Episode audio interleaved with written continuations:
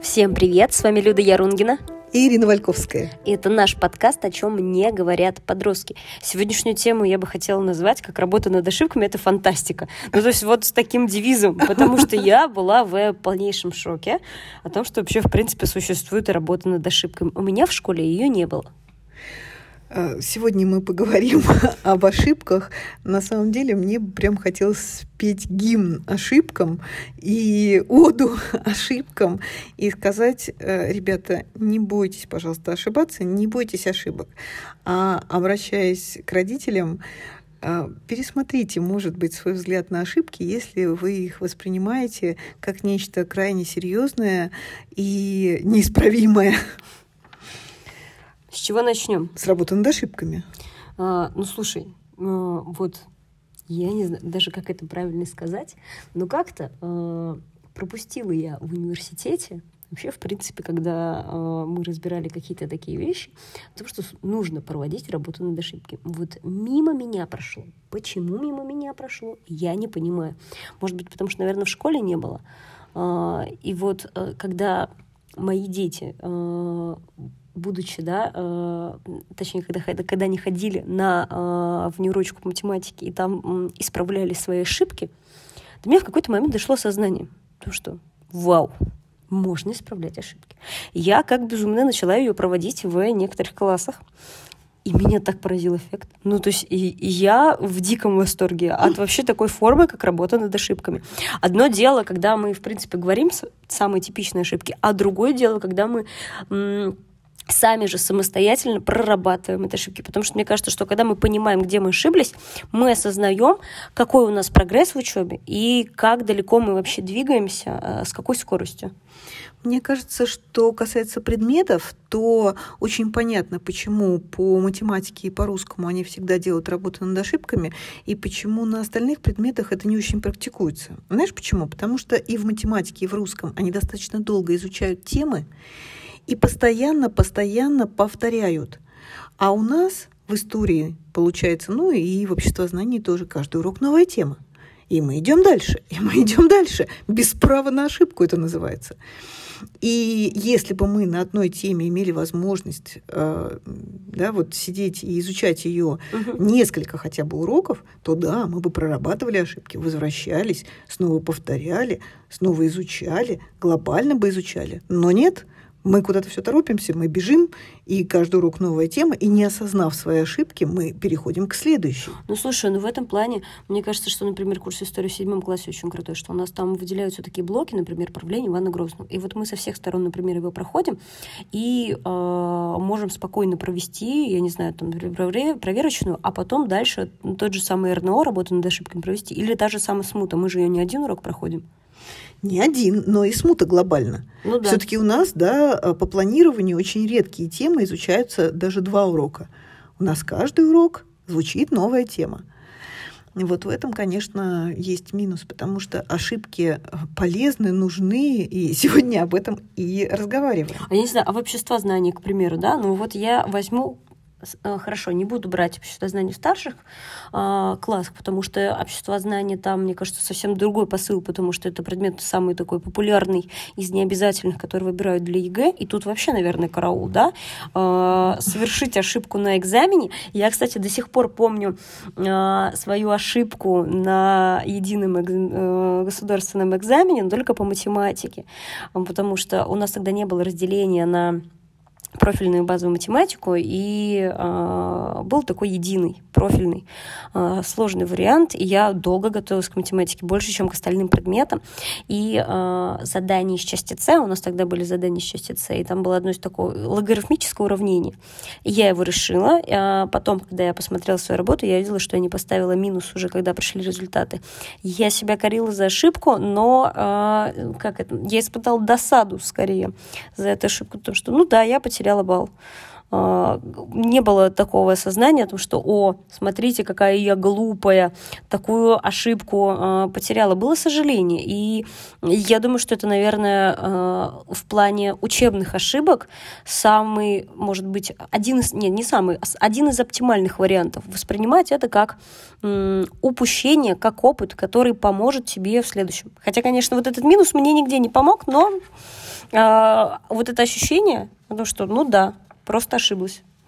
Здорово, что именно так, потому что вот я проводила опрос да, в Инстаграм, и огромное количество людей написали, что они ненавидят ошибки. И я подозреваю, что они ненавидят и себя за свои ошибки. Э, я отношусь, относилась, скажем так, к таким людям.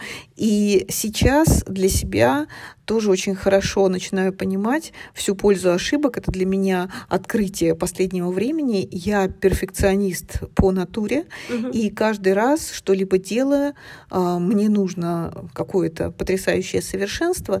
И только последние годы я признаю честно, что я абсолютно не идеал в этом, в этом и в этом, и я имею право на ошибку. Вот дать себе возможность да, совершать ошибки. Это, мне кажется, очень правильная история. А откуда у нас идет эта критика себя за ошибки? Это из детства. А, думаю, что многие мысли просто приходят нам в голову автоматически по поводу того, что мы а, очень плохие, раз совершаем ошибки, как я могла совершить ошибку, зачем я э, вообще делаю да, такие глупые угу. ошибки, почему я не могла с первого раза научиться. Э, я уж не знаю, у кого какие установки да, формируются кем, э, родителями ли, а, какими-то близкими людьми, ближайшим окружением, друзьями. Ну, вот я могла получить похвалу за какие-то свои достижения. И все больше и больше старалась. А получается, что если ты, к примеру, становишься отличником, то за пятерки уже не то, что тебя не хвалят, а очень спокойно к ним относятся. Uh-huh. Да? Ну да, молодец. А вот если ты троечник, двоечник, да, и ты вдруг ненароком получил хотя бы четверку, вот, вау, вот это да, вот это победа, здорово, мы тебя поздравляем, потому что ребенок, да, шагнул э, выше. А отличник, получается, уже не может шагнуть выше. И более того, он не имеет права шагнуть ниже, потому что это воспринимается да, как регресс, угу. как путь уже назад. Подожди, но ты же все время учился на пять. Как четыре? Почему четыре? И э, очень обидно, да, бывает тем, кто учится, учится на 5, но вот да, сейчас получил 4, это воспринимается как уже трагедия. Слушай, а я думаю, что это связано с тем, что, э, э, я не знаю, многие слышали, наверное, такое словосочетание, как синдром отличника. Э, что он предполагает? Чтобы выполнены, выполнены были все домашние задания, и уже потом после школы транслируется на жизнь, да, о том вот чувство тревожности растет за что-либо не сделанное. А я думаю, что вот с отличниками, в кавычках я их возьму, да, не э, про тех, кто хорошо учится, потому что дети бывают разные. А мне кажется, что тут э, репутация, потому что реакция детей самих какая, да, там, что вот у нас, условно говоря, есть Петя или Вася, который учится на все э, пять, и тут он выполнил э, ерундовую какую-нибудь работу на четыре, например, потому что у него болела голова, то тут реакция класса будет какая? Фу! И какой-нибудь, я не знаю, э, например, э, Коля, который сделал неожиданно работу стройки на пять, и вот тот самый Петя, он будет думать о том, что вот, как же я мог, и все будут, в общем, реакция класса тут очень важна. Ну и реакция родителей, потому что э, вспомни, сколько раз да, было, когда родители приходят и говорят, подождите, ну вот у моей э, Кати да, э, все пятерки, и только вот здесь по вашему предмету получается четыре. Давайте как-нибудь посмотрим, поможем ей сделать все-таки на пять. Помочь-то мы поможем, и вопросов нет, и даже пятерки это не жалко. Но дело-то не в этом, а что эта четверка воспринимается как недопустимое, что-то вот ужасное, что Катя, конечно, должна исправить срочно, прямо сейчас, потому что она должна быть отличницей. установка на жизнь, да, очень такая тревожная.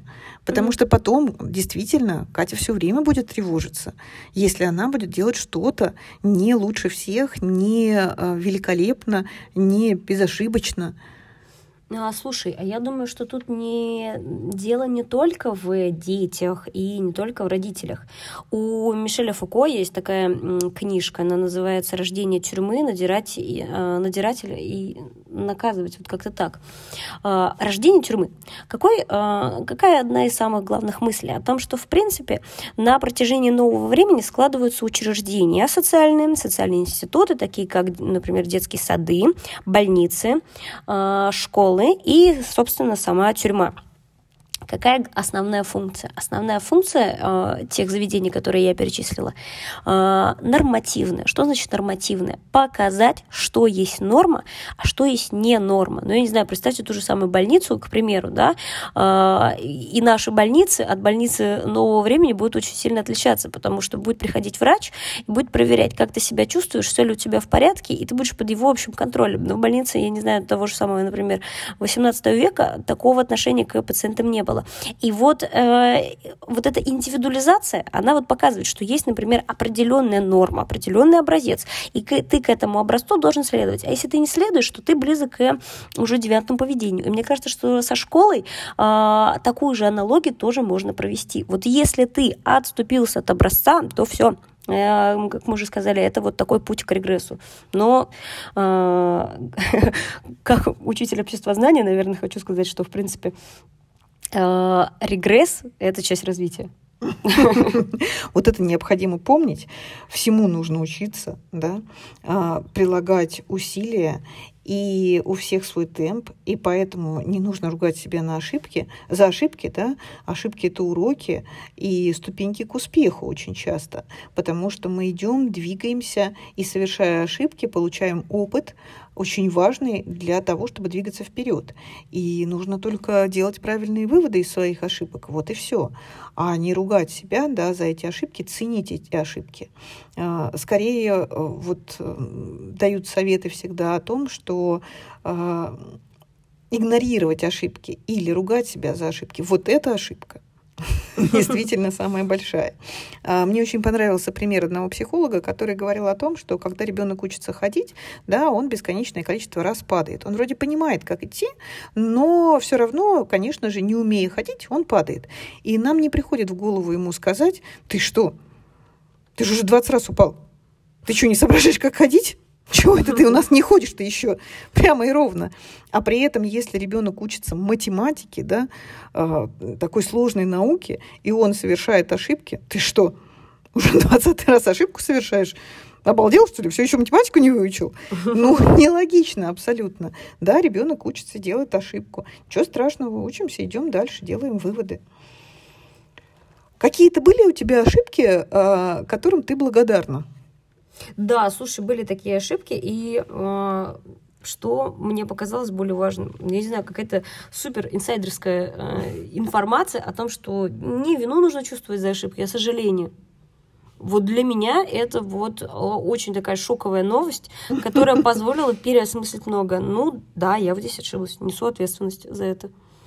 Да, э, мы уже говорили, да, о между виной и ответственностью. И действительно, а, вина отправляет нас в прошлое, да, ответственность позволяет думать о будущем, поэтому делаем выводы и идем дальше. У меня вот тоже было несколько примеров таких ошибок, которым я очень благодарна. А, ну, наверное, во-первых, хочу большое спасибо сказать моей бабушке. Я очень часто вспоминаю, когда я училась гладить белье и гладила его неправильно и медленно, и мама пыталась отобрать у меня этот самый утюг и сказать, а, давай уже быстрее я поглажу, у меня не хватает терпения. А бабушка э, сказала маме, отойди, мы тут сами, и пусть она погладит неправильно и медленно. Зато так она будет учиться, и она будет гладить. И я а, благодарна за что? За то, что я никогда не чувствовала, вот что я глажу как-то медленно. Мне как разрешили, мне разрешили, дали право на ошибку. Я могу, могу погладить медленно, могу погладить uh-huh. неправильно, но зато я точно это могу делать так, как я хочу и как могу.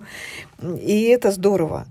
А, Еще одна ошибка, которую я помню до сих пор, как это ни странно, была в начальной школе, когда я написала все идеально а, в прописях, в прописях, и сдала на проверку учителя, но рукавом смазала написанное, и за то, что я написала, как учительница сказала, неаккуратно, получила тройку вот несправедливость происходящего, она вот заставила запомнить эту ошибку надолго, потому что мне казалось, ну как, я же написала-то идеально. И несправедливо, что за неаккуратность мне снизили оценку. И мне кажется, что когда мы, как учителя, да, ставим какие-то оценки, мы не всегда думаем о том, насколько это отразится на ребенке. Ну, с одной стороны, конечно, невозможно постоянно да, думать о том, что а, как ребенок это воспримет, а с другой стороны, ну, все равно надо об этом думать, потому что для кого-то там целая трагедия получения там тройки или двойки. Ну, слушай, а вот э, мы сейчас говорим об ошибке, об ошибке, а представь, вот со мной была история а, не про ошибку, а про ошибки. А, я тоже помню эту историю из начальной школы.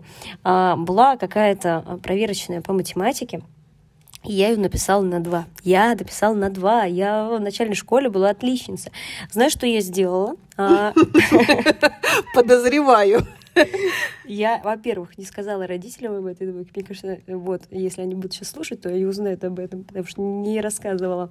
Я вот по девочкам, шла с этой тетрадочкой и смотрела на эти два. Причем я не понимала, почему два. Вот, вот, вот никакого сознавания не было. У меня было, знаешь, ощущение, что э, ощущение, что вот меня недооценили. Вот такое ощущение. И Непонятый талант. Да. А, я разорвала не то что тетрадку, я просто вырвала листы. Вырвала листы и выкинула их. А, и я шла плакала, что-то пыталась там кричать, ревела. Ну, то есть вот у меня была какая-то такая наподобие, э, не знаю, мини-истерика, назовем ее так.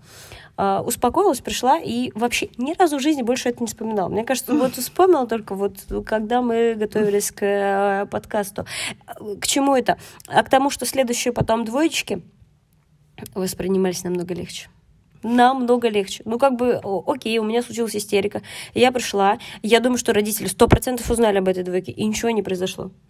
Ну, действительно, мне думается, что это так оно и есть. Если ты уже э, смог ошибиться, да, и из-за этого никакой супер трагедии не случилось, ты разрешаешь, даешь себе право на ошибку, да. Еще хотела вот о чем сказать.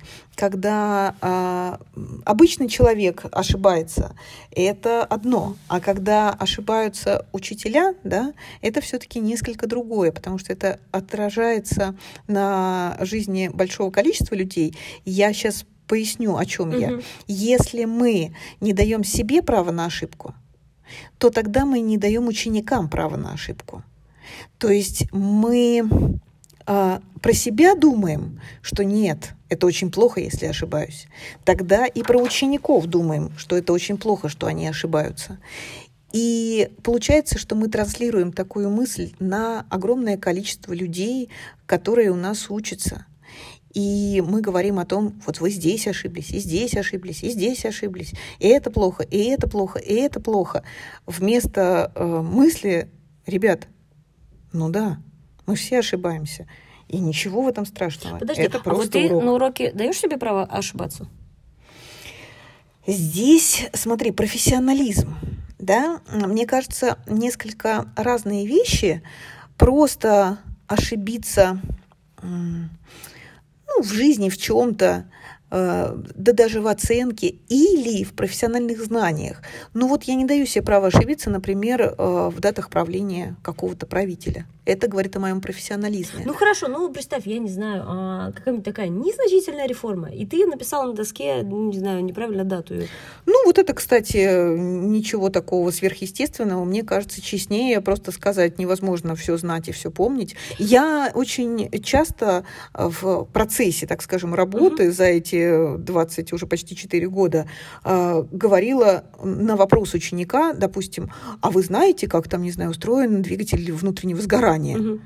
при обсуждении науки и культуры. И я говорю, нет, я не знаю, честно говорю, потому что знать все невозможно, но зато у тебя есть чудесная возможность не только узнать об этом, но еще и рассказать нам на следующем уроке. Ну, правда, потому что не могу я все знать. Угу. А если это действительно интересно, ну тогда поинтересуйся и расскажи нам об этом. Почему бы нет? Ну слушай, ну я тоже вот, если мне задают какие-то такие а, я бы не сказала ультрасложные, но вот такие ультраспециальные вопросы, uh э, мне не стыдно сказать о том, что я не знаю. Мне проще сказать о том, что, ребят, не, чтобы вас не вводить в заблуждение, uh можно посмотреть там-то, там-то, ну или мы можем прямо сейчас загуглить, э, чтобы uh не путать. Ну, то есть мне кажется, что это круто, когда ты э, отдаешь себе отчет, что ты не... Э, ну, то есть сейчас у учителя другая роль. Он не выступает... Да, он профессионал своего дела, но э, он же не может все на свете объять. Объять, да, да, необъятное невозможно. Я абсолютно согласна. И э, есть действительно такие э, очень узкоспециальные вещи, которые Из разряда, не обязаны знать. Что ели в Египте? Это да. Рыба была деликатесом. Мне думается, что здорово а, ориентировать любого ребенка на мысль, что а, ошибки, ну, прежде всего на пользу, и все их совершают. Главное а, на них учиться и делать из них выводы. Вот опять же, опрос в Инстаграм показал, что большинство людей все-таки думает, что детям обязательно надо говорить о пользе ошибок и о том, что ошибки это нормально, на них нужно учиться. Хотя, видишь, при этом взрослые люди, многие не дают себе права на ошибку. Но очень жаль, очень жаль. А, и мы на этом завершаем. А, давайте право себе на ошибку. С вами были Люда Яронгина и Ирина Вальковская. Это был наш подкаст «О чем не говорят подростки». Слушайте нас, как всегда, по четвергам.